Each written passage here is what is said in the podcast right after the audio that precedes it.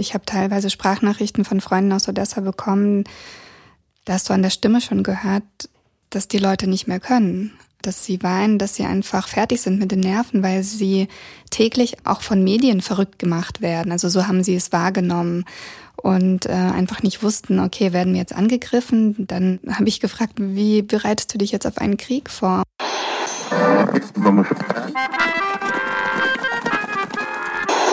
Sie empfangen Radio Almata. Steppenkinder, der Aussiedler-Podcast. Hallo Ira, ähm, eigentlich hatten wir einen anderen äh, Anfang für unsere Folge gedacht, die äh, hier dann anschließend auch folgen wird, denn die eigens haben sich überschlagen. Genau, die Folge, die ihr jetzt hören werdet, die haben wir vor genau einer Woche aufgenommen und in dem Moment haben wir noch nicht daran geglaubt oder es nicht wahrhaben wollen, dass wirklich ein Krieg in der Ukraine oder eine starke Fortsetzung des Krieges stattfinden wird. Ja, wir sind zutiefst erschüttert, weil wir auch Freunde, Bekannte und zum Teil Verwandte da haben, die uns gerade aktuell auch ähm, berichten, wie es vor Ort aussieht. Und das äh, sieht wirklich nicht gut aus. Ja, wir sind in großer Sorge und hoffen, dass der Krieg bald zu Ende geht. Haben dich in den letzten Tagen irgendwelche hm. Anfragen erreicht, so in Bezug auf unsere Gruppe als Russlanddeutsche? Ja, also was mir aufgefallen ist und dir ihrer ja auch, ähm, ist, dass die deutsche Öffentlichkeit neben der ganzen politischen Großwetterlage und den Ereignissen in der Ukraine auch ein Auge richtet auf die äh, Russlanddeutschen hier in Deutschland, beziehungsweise die russischsprachige äh, Gemeinschaft oder die postsowjetischen äh, Migranten mit äh, einer Frage, wie sich die Menschen jetzt in dieser Situation äh, verhalten, beziehungsweise äh, wie sie zu diesem Krieg stehen. Oder beobachtest du das auch so?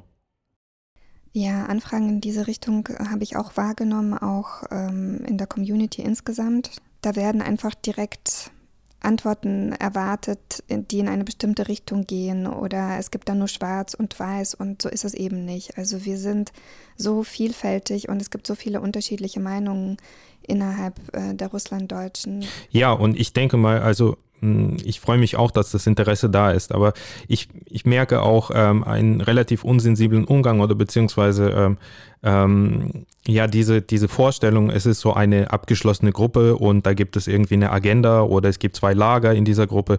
Und es ist mir wichtig einfach zu sagen, auch in den Interviews, die ich da gegeben habe zu diesem Thema, es gibt keine Gruppe, also es ist kein Closed Shop, es gibt keine Lager, die Herkunft aus Russland, Ukraine oder Kasachstan heißt nicht, dass die Menschen pro-russisch, pro-ukrainisch oder Kasachstan sind.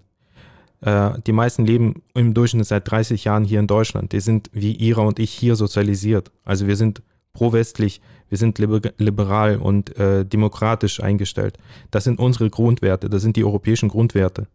Und äh, ein Zweifel, dass wir diese Grundwerte aufgrund unserer Herkunft äh, nicht teilen, der ähm, ähm, trägt nicht gerade zum gesellschaftlichen Zusammenhalt bei. Wobei natürlich äh, Menschenkraft ihrer Herkunft oder auch der Sprachkenntnisse äh, die äh, Nachrichtenlage vielleicht auch äh, anders verfolgen als äh, in der Mehrheitsgesellschaft. Jetzt kommt die Folge, die wir vor einer Woche aufgezeichnet haben, in der wir uns ähnlichen Fragen gewidmet haben, aber wie im Eingangs auch schon mitgeteilt, ohne äh, ja das Wissen, wie es tatsächlich kommt. Ja, mir fehlen die Worte. Ich bin, ich bin einfach immer noch sehr ja. erschüttert. Also wir als Steppenkinder äh, verurteilen auf jeden Fall diesen Krieg. Der ist mit nichts gerechtfertigt. Absolut, wir sind gegen diesen Krieg. Hallo Edwin. Hallo Ira. Jetzt haben wir uns eine Weile nicht gesehen seit dem letzten Jahr. Ja. Das ist unser erstes Treffen in diesem Jahr. Stimmt, im Dezember haben wir zusammen die Museumsfolge hier in Detmold aufgenommen und Genau, die, äh, ich glaube, Ende Januar erschienen ist. Wann war das? 21, 22? Nee, Ende Januar ist doch die Folge erschienen ähm, zum Thema Russlanddeutsche weltweit. Okay, und hier verraten wir, wie wir arbeiten. Wir arbeiten an Blog. Wir nehmen die Folgen auf und äh, lassen sie dann erscheinen, wann es uns am günstigsten erscheint.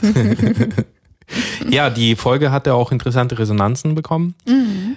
Denn einige haben ja irgendwie Beziehungen nach Nordamerika oder Südamerika und haben da irgendwie entweder Verwandten oder Teile von ihren Vorfahren sind ausgewandert und fühlten sich angesprochen. Wir sind ja heute wieder in Detmold und äh, wir sind in meinem äh, Büro. Man könnte auch sagen, das ist eine Bibliothek, Schrägstrich Museum, weil dein Büro befindet sich ja am Museum für Russlanddeutsche Kulturgeschichte in Detmold. Und das finde ich auch immer spannend, hier zu sein, weil in deinem Büro sich immer aktuelle Exponate auch finden. Und gerade eben habe ich dich gefragt, was das hier eigentlich für eine Flasche ist. Das ist, äh, sieht aus wie so eine Limonadenflasche. Es ist eine durchsichtige Flüssigkeit drin und auf Russisch steht das Darovia drauf. Ja. Was ist das? Was es auf sich hat. Ja. Aber warte, und das ist von, äh, genau, es ist gut bis zum Januar 1992. genau, richtig. Also ich vermute mal, dass das Mineralwasser immer noch gut ist. Man kann das auch trinken. Und es ist original äh, verschlossen die Flasche. Das heißt, das Wasser ist irgendwann äh, 1990 abgefüllt und ähm, das Mineralwasser kommt aus der Stadt Savetsk, was heute im Gebiet Kaliningrad ist in Russland und das ist das frühere Tilsit, was in Ostpreußen war und heute Sowjetsk heißt. Und ähm, diese zwei Flaschen, also da gehört noch diese eine Flasche Wodka dazu, die auch noch original verschlossen ist, wurde von einem Freund meiner Eltern äh, irgendwann meinen Eltern geschenkt, weil er nichts mehr damit anfangen konnte. Und zwar seine Familie stammt aus Ostpreußen und er ist dann bei der ersten Gelegenheit Anfang 90er Jahre dann mal dahin gereist, weil er selbst nie da war. Seine Eltern sind damals von dort äh, geflohen nach Deutschland. Und das waren so seine Mitbringsel da aus der Region, die eine Flasche Mineralwasser und eine Flasche Wodka. ja. Spannend. Und ich finde es nur spannend, weil diese, ich habe ja ein Fable für alte Flaschen. Mm, ich weiß. Du hast ja extra einen Instagram-Account dafür gegründet, was ich sehr äh, schön finde, dass du da so ein bisschen Aktivität auch zeigst. ja, jeder hat halt so seine komischen Hobbys. Ja, mhm. tatsächlich. Also ich finde es einfach nur spannend, in der Natur zu sein und solche Sachen auch zu finden. Und das Spannende bei dieser Flasche ist, dass sie ja noch original verschlossen ist. Das heißt, die Flüssigkeit, die da drin ist, die ist äh, wahrscheinlich 1990 dahin eingefüllt worden und das ist wie eine Zeitkapsel. Mhm. Ne? Das ist ein faszinierender Gedanke, finde ich auch.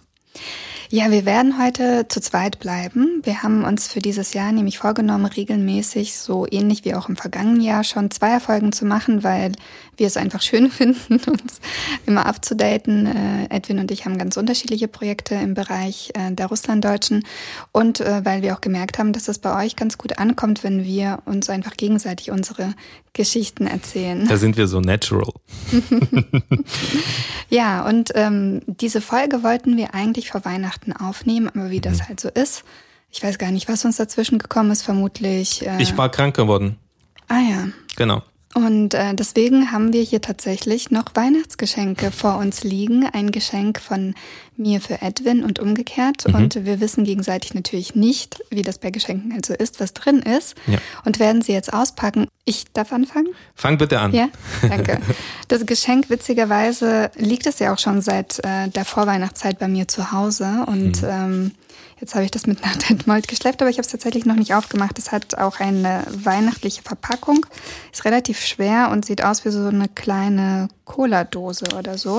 Hm. Ich bin gespannt. Raschel, raschel, knister, knister. Was ist das denn? Warte.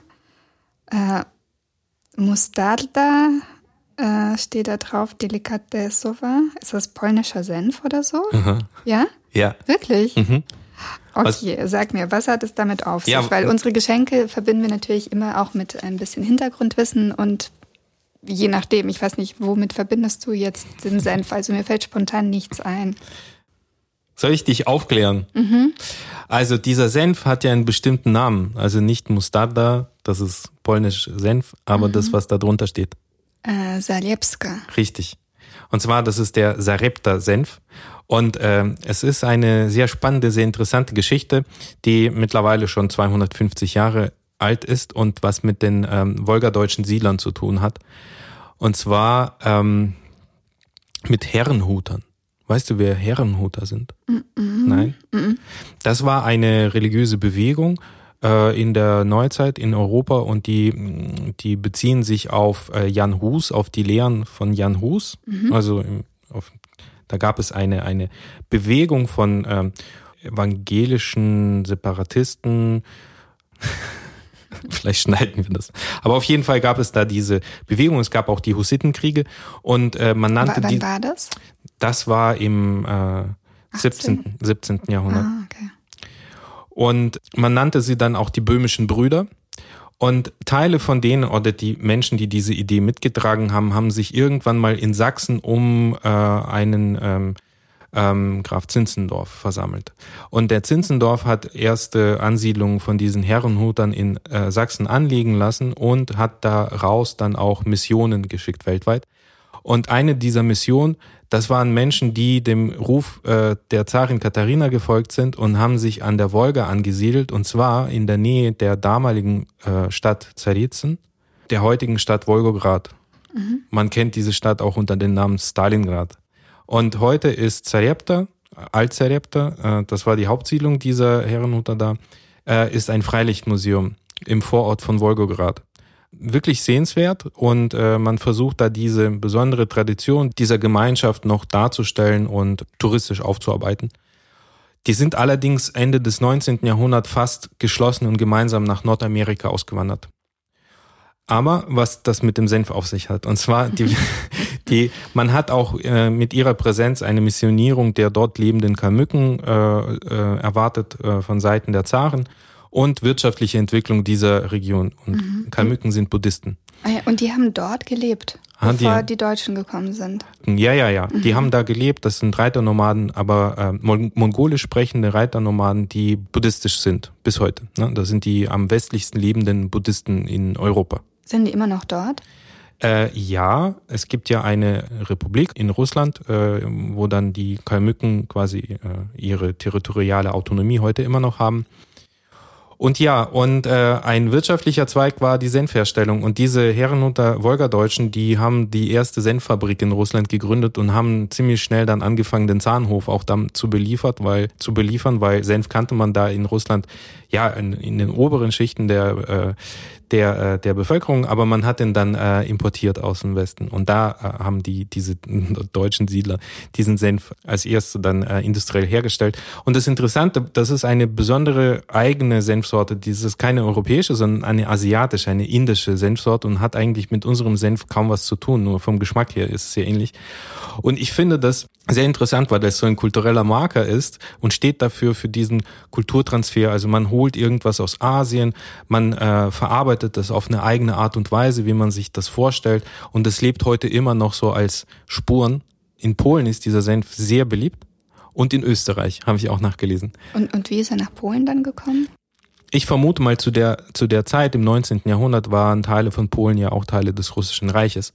Und dieser Senf war einfach der Burner in Russland zu der Zeit, zu, zu, der Zeit und ist so in Polen auch populär geworden. Mhm. Und ähm, man kriegt den auch in russischen Supermärkten, mhm. diesen Zarepta-Senf, der wird heute immer noch in Russland unter diesem Label äh, hergestellt. Mhm aber interessanterweise auch in vielen polnischen Läden. Der ist da auch sehr beliebt, dieser Senf. So, das ist, das ist die Hintergrundgeschichte zu diesem Senf.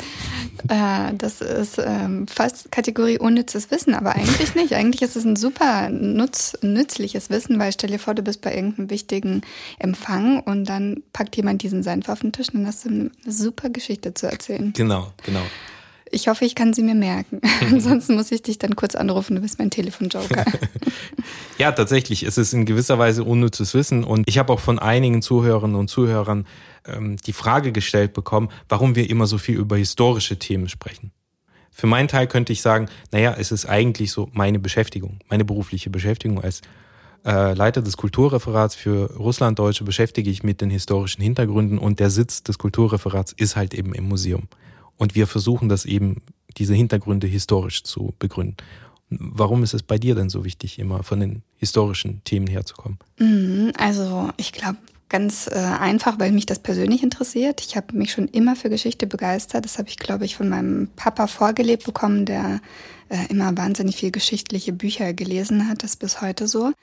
Und zum anderen sehe ich das auch so ein bisschen als unseren Auftrag an, weil die Geschichte der Russlanddeutschen ja im Grunde bis zur Perestroika-Zeit verschüttet war. Es wurde ja nicht darüber gesprochen, was die Deutschen im Zarenreich gemacht haben, was sie in der Sowjetunion erlebt haben und so weiter. Und indem wir darüber sprechen, machen wir diese Geschichte wieder lebendig und geben ja vielleicht auch unseren Familien ein Stück auch ihr kulturelles Erbe zurück.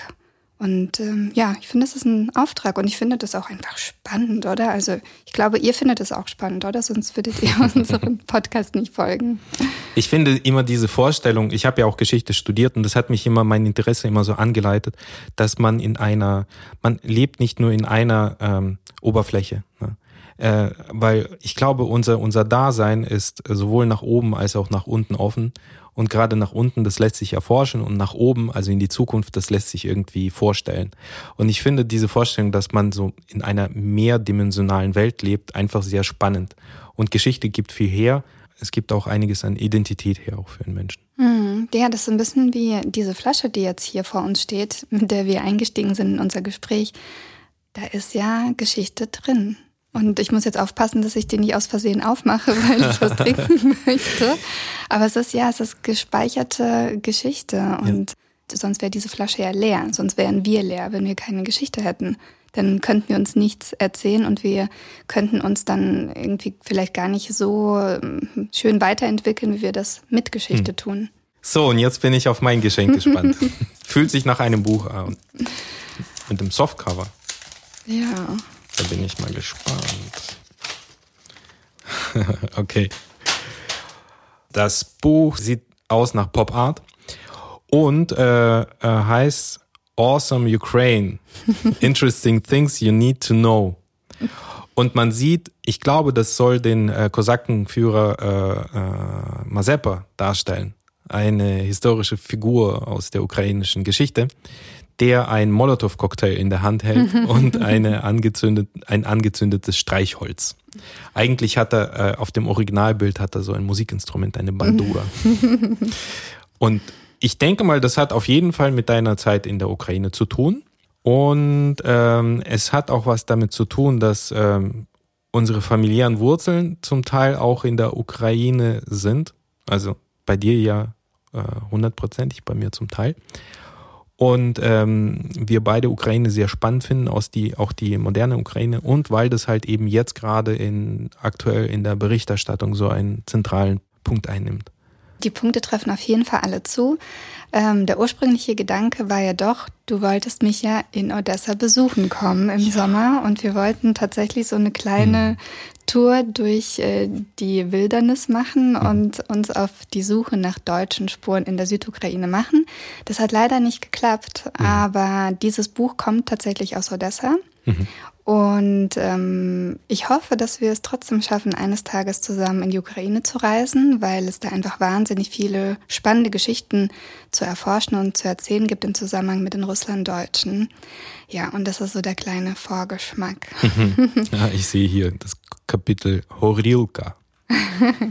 genau, das ist so ein bisschen äh, kurz äh, zusammengefasst, so Facts, die man über die Ukraine wissen sollte, und zwar in Comic- äh, Format gezeichnet ja. und dazu immer so kurze Fakten, aber es sind auch Fotografien drin. Ja, sehr cool. Ich sehe jetzt gerade, dass da hier auch äh, Musikbands vorgestellt werden, mhm. unter anderem eine meiner Lieblingsbands aus der Ukraine, Okean Else.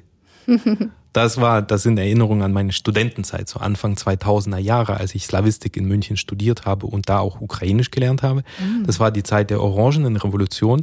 Und äh, da bin ich tatsächlich auch mitgegangen auf eine Demonstration, eine pro-ukrainische Demonstration in, in äh, München, wo eine sehr große ukrainische Diaspora lebt.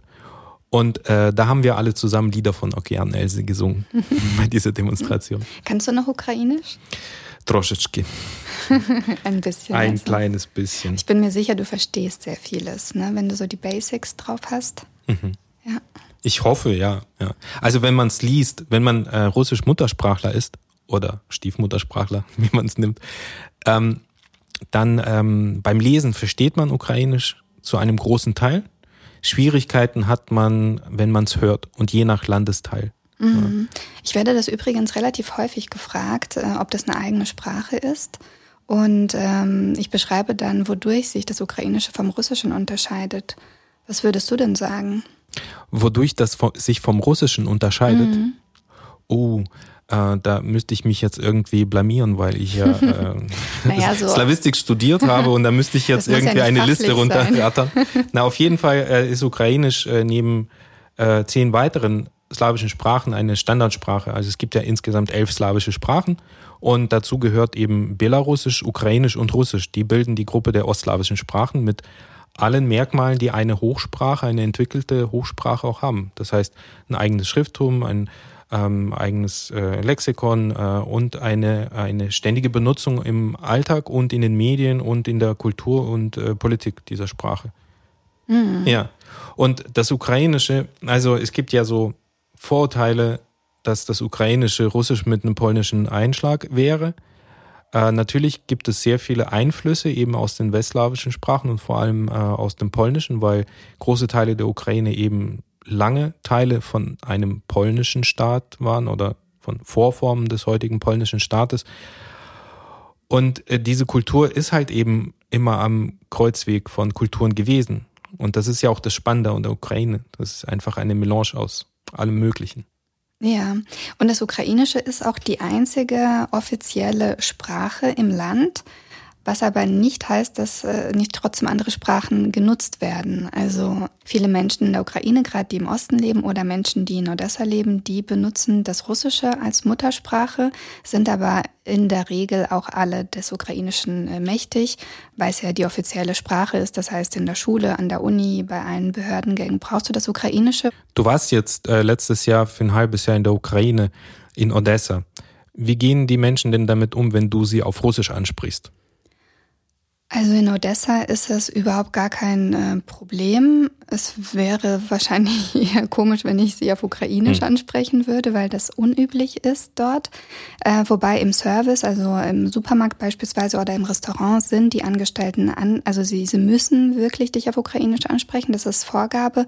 Aber sobald du den Wunsch äußerst, auf Russisch weiterzusprechen, dann können sie auch switchen. Also das ist relativ easy. Also du äh, wirst jetzt nicht blöd angeguckt, wenn du Ukrainisch sprichst äh, und Russisch sowieso nicht. Das ist äh, mit den Sprachen ein bisschen anders in äh, beispielsweise Lviv, das ist im Westen der Ukraine. Da hatte ich es vor ein paar Jahren noch so erlebt, dass es sehr unüblich war, Russisch zu sprechen, egal in welchem Kontext. Also da war die führende Sprache schon das Ukrainische. Und als ich jetzt im Sommer da war, habe ich äh, festgestellt, dass sich das auch etwas gewandelt hat. Also dass doch mehr Russisch gesprochen wird. Und wenn ich beispielsweise im Restaurant oder im Geschäft dann auf Russisch gesprochen habe, dann war das überhaupt gar kein Problem. Also die Leute switchen dann oder sie sprechen weiterhin Ukrainisch, was auch in Ordnung ist weil sie ja annehmen, dass ich russischsprachig bin und äh, die Menschen der Regel in der Ukraine ja beide Sprachen können. Also es ist für sie dann nicht äh, äh, diskriminierend, mit mir weiterhin äh, ukrainisch zu sprechen, sondern sie denken einfach, okay, sie spricht halt russisch, ist okay, ich spreche ukrainisch und in der Regel ist es auch okay, ich verstehe es ja. Also großteils verstehe ich es und ich antworte dann einfach auf Russisch und das ist okay. Und diese Entwicklung hat äh, unter anderem auch damit zu tun, dass eben Menschen aus der Ostukraine, die äh, Russisch als Muttersprache haben, vor dem Krieg geflüchtet sind. Das sind Binnenflüchtlinge in der Ukraine und die haben sich vor allem ähm, Richtung Odessa, äh, Lviv und Kiew aufgemacht. Und deswegen hat sich äh, die Sprachnutzung innerhalb des Landes verändert. Hm. Ähnliche Erfahrungen habe ich auch gesammelt. Also in Kiew gibt es selten eine Gelegenheit, mit jemandem auf Ukrainisch zu sprechen. Da muss man sich darum bemühen. äh, beziehungsweise man, also es gibt bestimmte äh, Gruppen von Menschen, die das bewusst äh, nutzen, ne, aus der Kulturszene.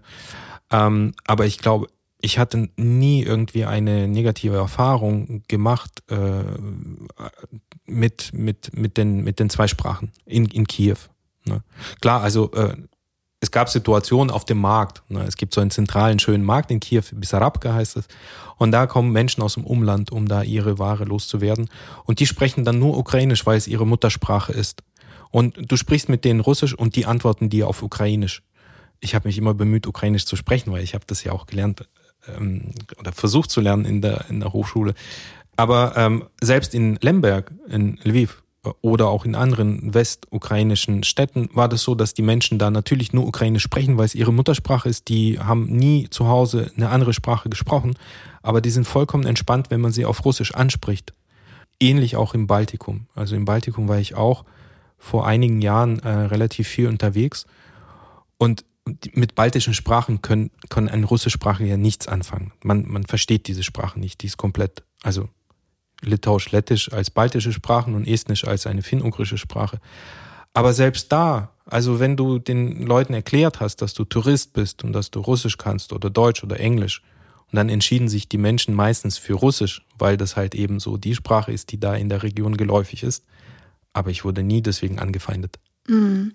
Wobei ich äh, auch Menschen in Odessa kennengelernt habe, die ähm, russisch Muttersprachler sind und die sich tatsächlich ähm, unwohl damit fühlen, dass das Ukrainische jetzt äh, in den letzten Jahren dominanter geworden ist. Also die sagen zum Beispiel, oh, mein Kind kann gar nicht mehr auf eine russischsprachige weiterführende Schule gehen, weil äh, nur die Grundschule ist auf Russisch und Ukrainisch möglich und die weiterführenden sind nur auf Ukrainisch. Und das finden sie dann schon als Einschränkung. Also es gibt da durchaus auch andere Meinungen im Land. Es gibt tatsächlich andere Meinungen im Land.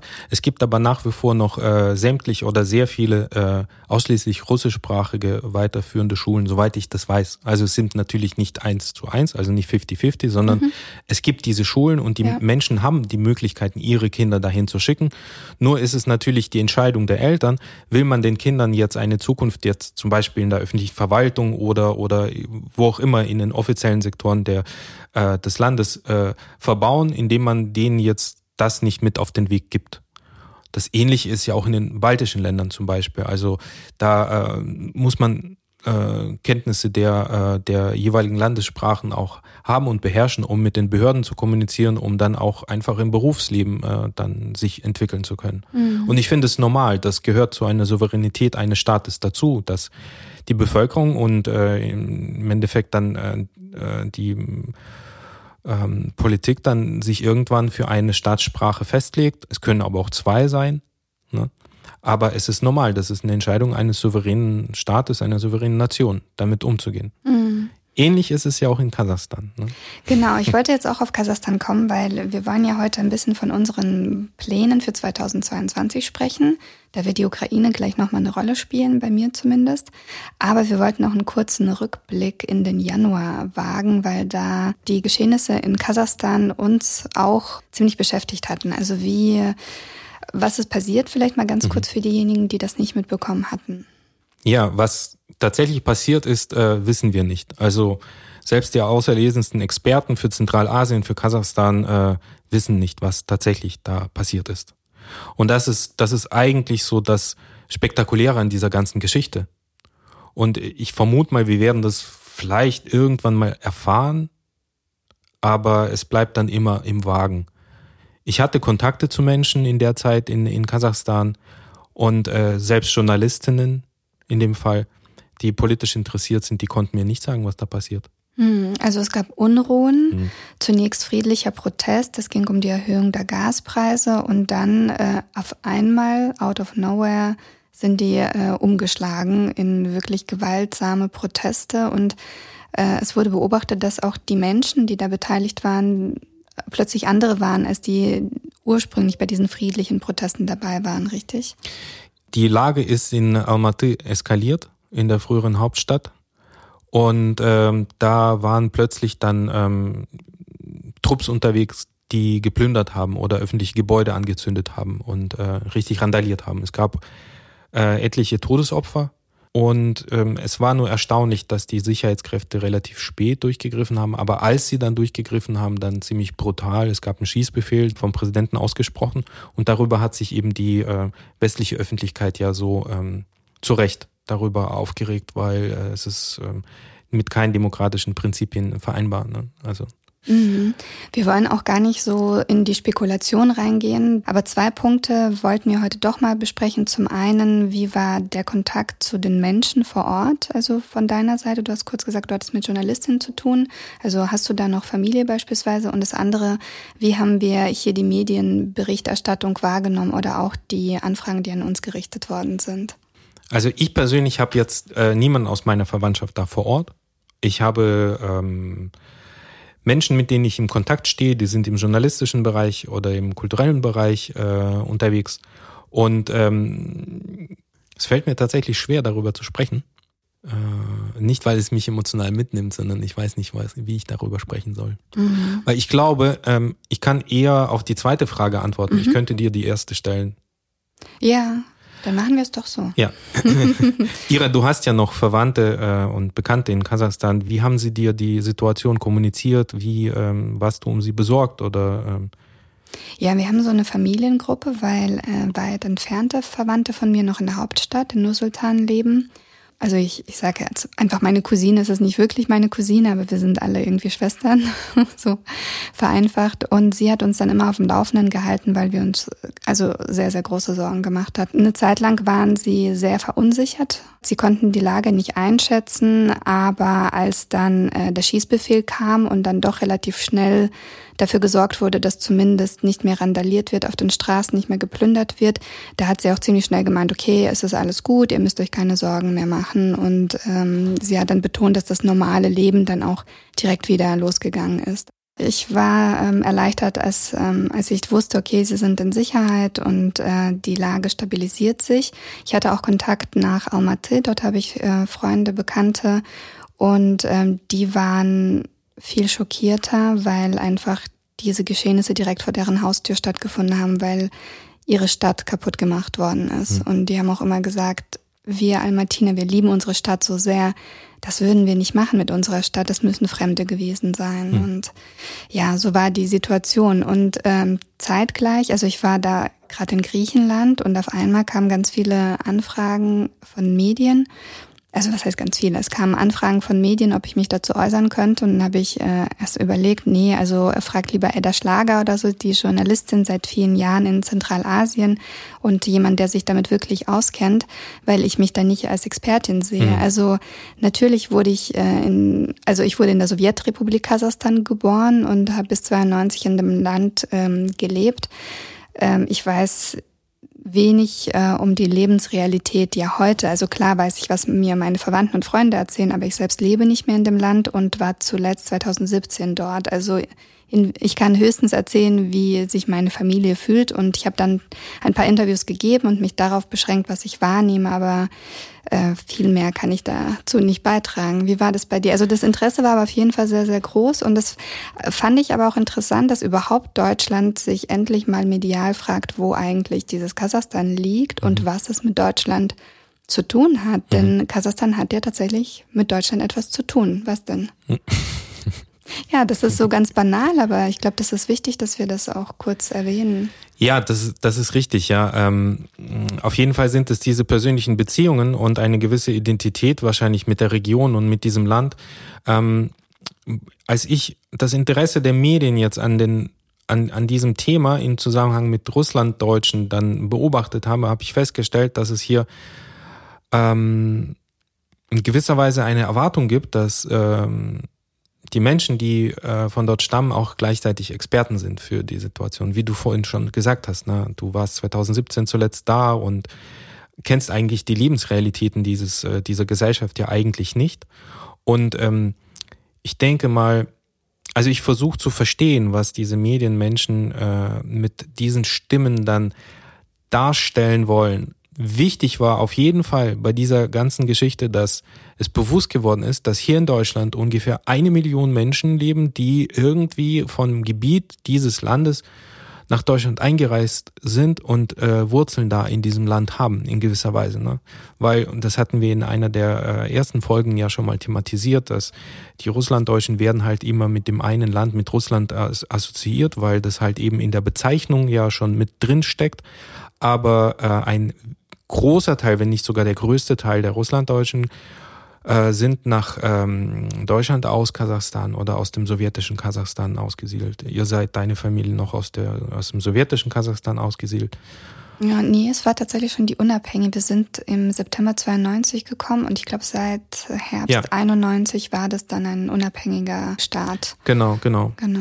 Und ähm, ich denke mal, also bei uns war es ja ähnlich. Wir sind Ende 94 dann mhm. auch äh, aus dem aus der Republik Kasachstan ausgesiedelt. Also aus meiner Beobachtung ist es so, dass die Mehrheit der Menschen, die äh, heute hier in Deutschland leben, das jetzt schon im Durchschnitt 30 Jahre, wie du schon gesagt hast, nicht so die Vorstellung haben darüber, wie es ist, da in diesem Land heute zu leben und was da passiert. Also ich, ich vermute mal, dass viele machen sich dann Sorgen oder machen sich dann Gedanken darüber. Inwiefern sie dann Expertinnen und Experten sind, äh, das würde ich gerne mal da hinstellen. Also ich würde mir das auch nicht anmaßen, irgendwie äh, zu sagen, ich wäre Experte.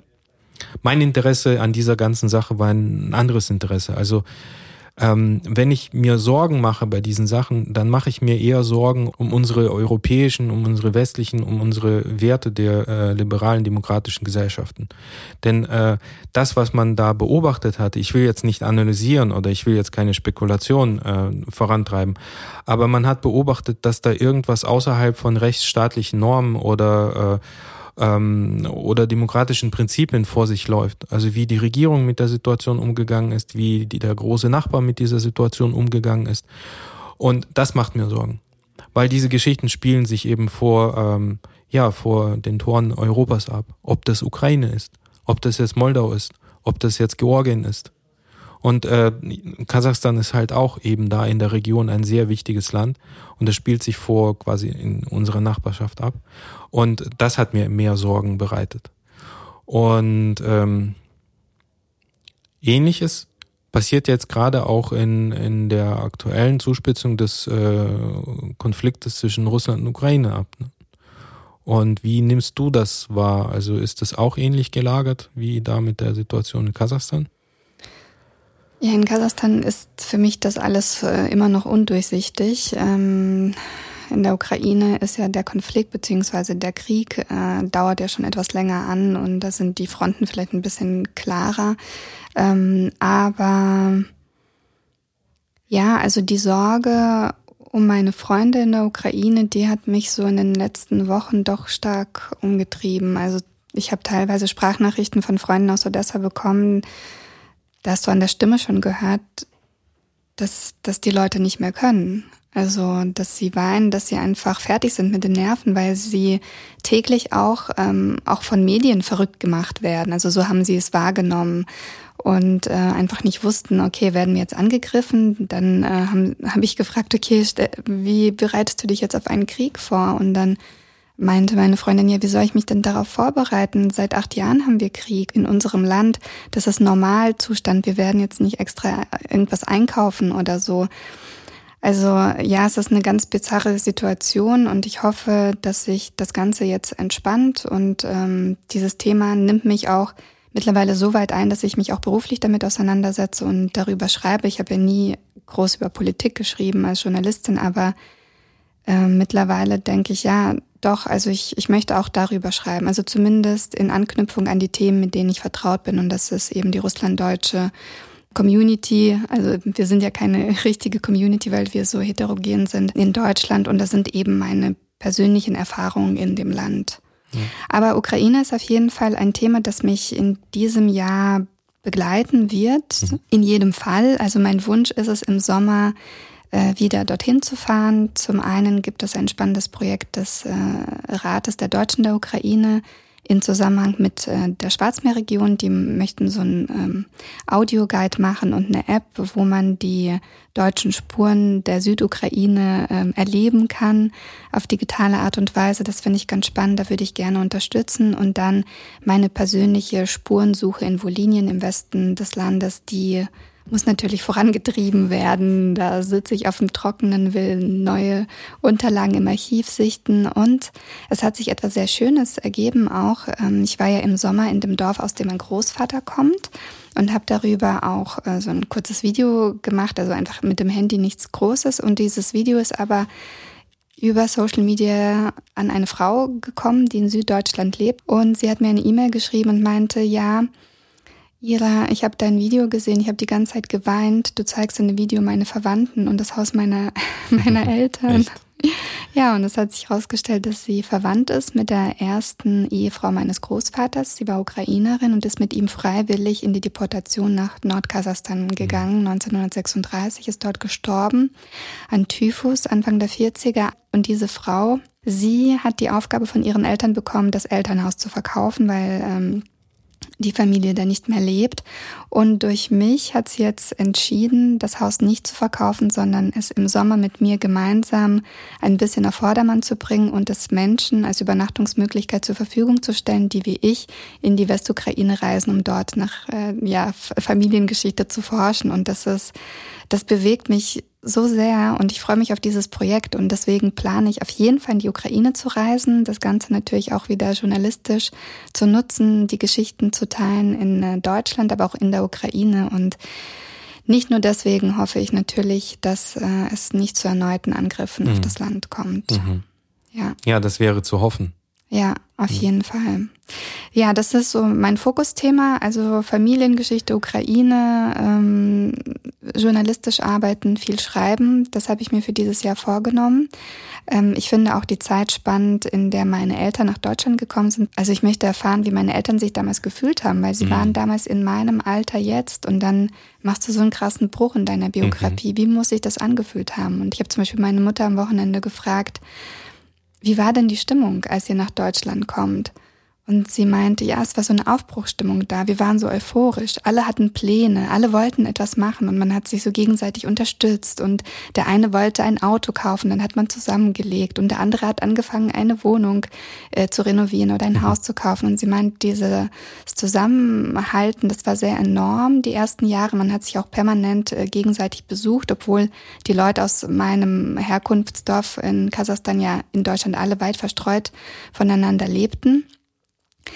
Und dann habe ich sie gefragt, ja, seid ihr Deutscher geworden in den letzten 30 Jahren? Und sie meinte, nee, russischer. Echt? Ja, also nicht bei sich selbst beobachtet sie das oder in unserem engeren Umfeld, sondern im weiteren Umfeld, also Menschen, die aus demselben Dorf stammen wie ich, weil sie meint, es gibt Familien aus unserem Dorf, die haben in Kasachstan immer Deutsch gesprochen zu Hause. Sie haben äh, Gottesdienst gehalten auf Deutsch.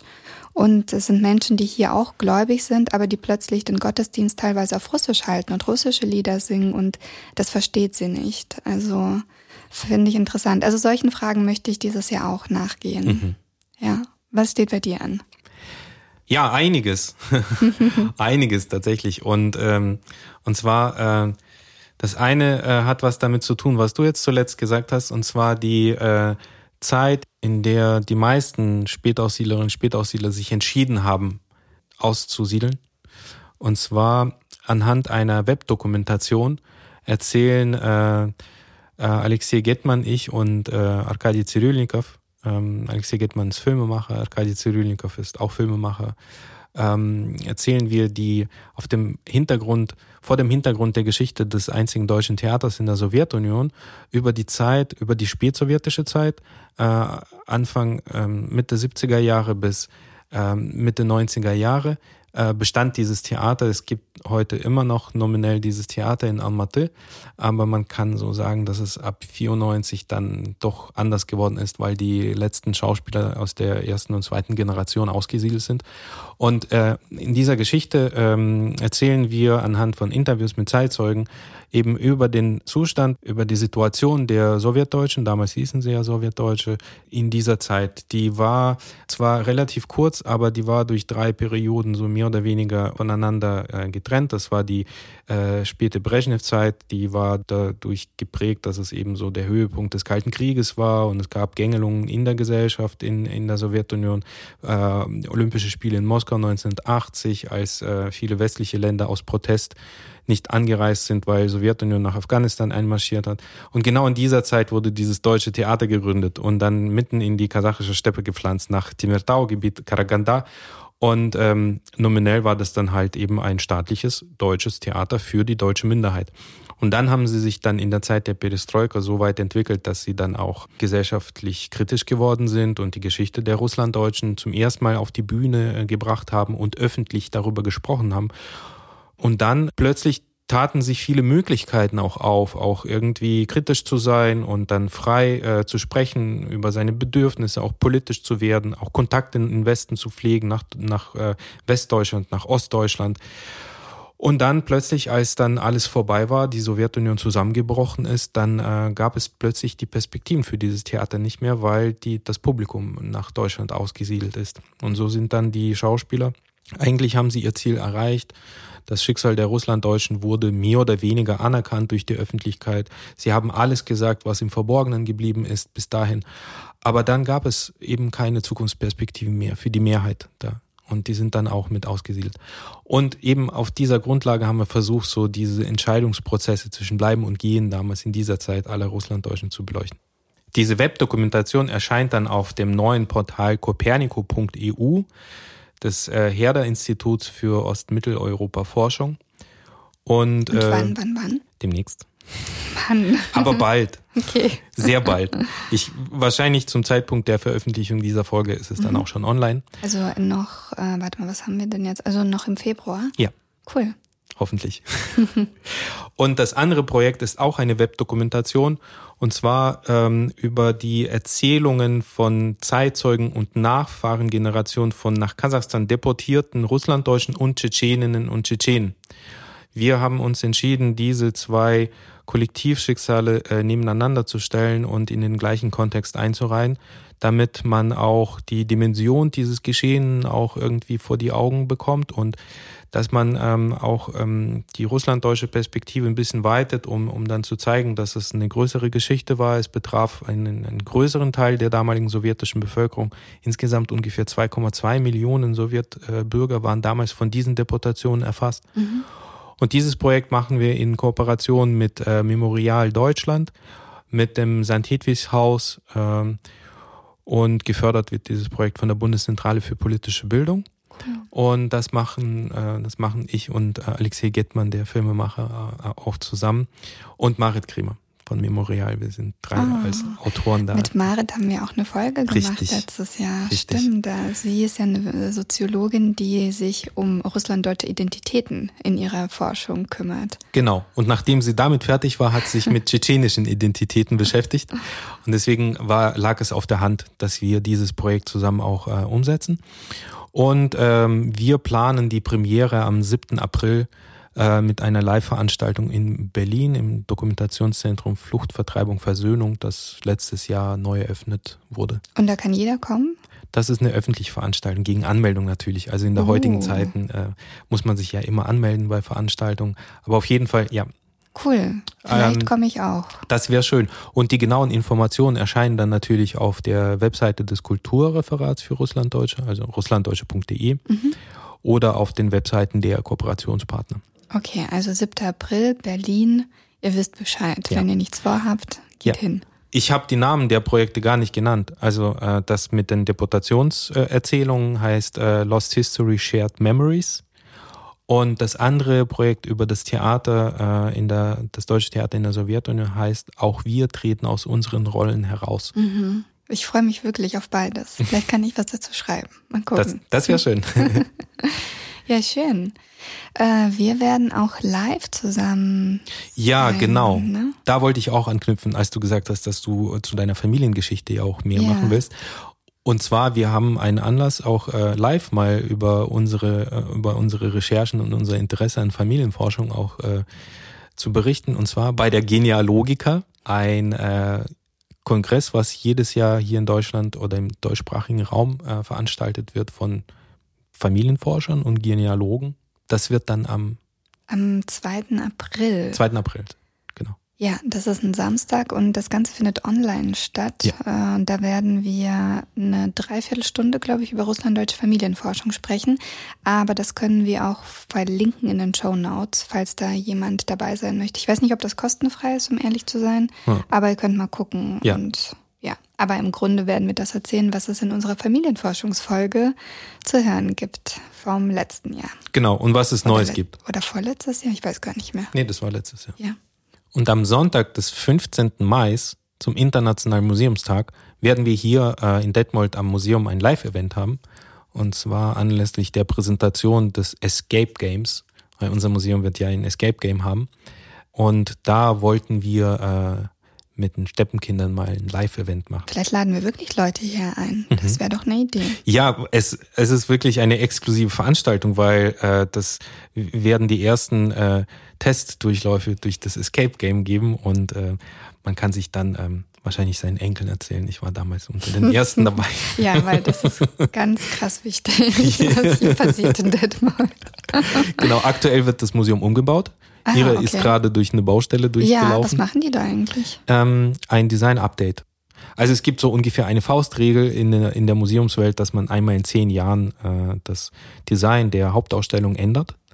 Und äh, es werden dann einfach neue Farben, äh, die Bereiche werden deutlicher irgendwie äh, mhm. ähm, abgegrenzt, es werden dann ähm, die Texte werden redaktionell umgearbeitet ah, okay. und äh, es kommen einige Exponate neu dazu, andere äh, werden neu äh, ausgerichtet. Mhm. So. Gibt es mehr zu den Voliniendeutschen? Weil letztes Mal, als ich im Museum war, habe ich festgestellt, dass es nicht so viele Exponate zu den Voliniendeutschen Mehr gibt. zu Voliniendeutschen gibt es im Volinia Umsiedlermuseum in Linstow, Mecklenburg-Vorpommern. Und da ah. wird es auch Projekte geben. Und zwar Nee, da darf ich noch nichts darüber sagen. Ich glaube, da, da kann man auch noch nichts noch drüber der, sagen. In der, in, der, in der Vorbereitungsphase, aber äh, es wird sicherlich auch äh, ähm, Events geben in Linstow, in Mecklenburg-Vorpommern. Vielleicht machen wir von vor Ort eine Folge, ja. weil ich werde da dieses Jahr hinfahren. Egal was ist, das habe ich mir schon so lange vorgenommen. Und ich glaube, im Rahmen unserer Projekte könnten wir das tatsächlich hinbekommen.